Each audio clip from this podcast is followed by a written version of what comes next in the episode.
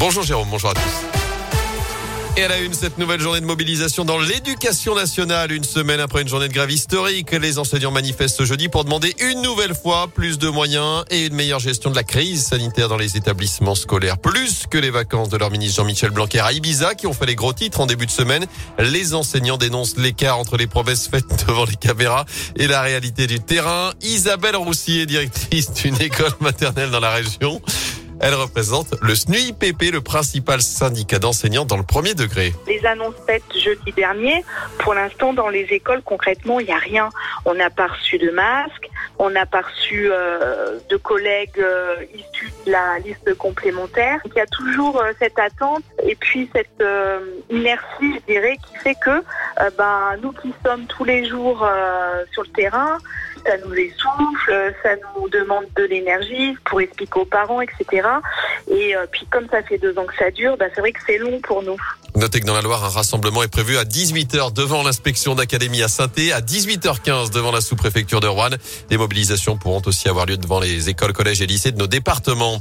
Dans ce contexte, un nouveau conseil de défense sanitaire prévu ce matin à l'Elysée. Pas d'allègement des restrictions à prévoir, mais des calendriers attendus, notamment pour les jauges proportionnelles pour les grands événements. La règle des trois jours de télétravail obligatoire devrait également être prolongée, alors qu'on a enregistré plus de 300 000 cas de Covid en moyenne par jour sur la semaine dernière, à encore plus de 430 000 détectés hier. Dans l'actu également, les œuvres du père Reib seront bel et bien retirées à Gramont. C'est ce que nous a confirmé le maire de la commune après cette réunion publique organisée mardi soir en présence de l'évêque de Saint-Étienne. Réunion qui a permis de libérer la parole après les accusations d'agression sexuelle à l'encontre de ce religieux, également peintre, décédé il y a près de 30 ans désormais.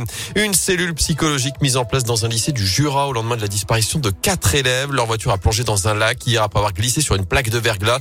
La conductrice de 18 ans et trois mineurs sont décédés. Seul un passager de la voiture a pu miraculeusement sortir, donner l'alerte. En hypothermie est très choqué. Il a été pris en charge à l'hôpital, mais ses jours ne sont pas en danger.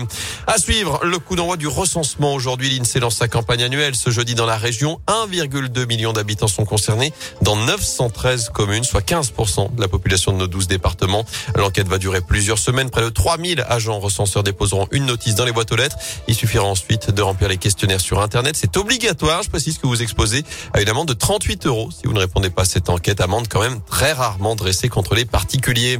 Enfin, c'est aujourd'hui également que débutent les inscriptions sur Parcoursup. Les futurs bacheliers et les personnes en réorientation ont jusqu'au 29 mars pour formuler leurs vœux sur la plateforme d'études supérieures.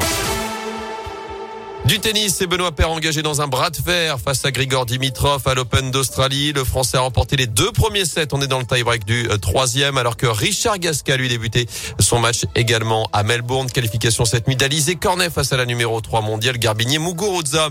Enfin, pas des Yakim Mangala pour le derby demain face à Lyon. L'ex-international français n'a pas encore signé son contrat à saint D'après l'équipe, les dirigeants voudraient lui faire passer une dernière série de tests physiques et médicaux aujourd'hui avant de lui offrir un contrat jusqu'à la fin de la saison. Il pourrait faire ses grands débuts chez les Verts en Coupe de France lors du déplacement à Bergerac dans 10 jours. Est-ce que vous avez déjà prévu vos vacances d'été ou pas encore? Pas encore, une partie. Ah, de qui? Une partie, euh, Ah, il y a, y a 4-5 jours encore. Vous restez Ah, 4 ah. Non, c'est une toute petite partie euh, pour l'instant.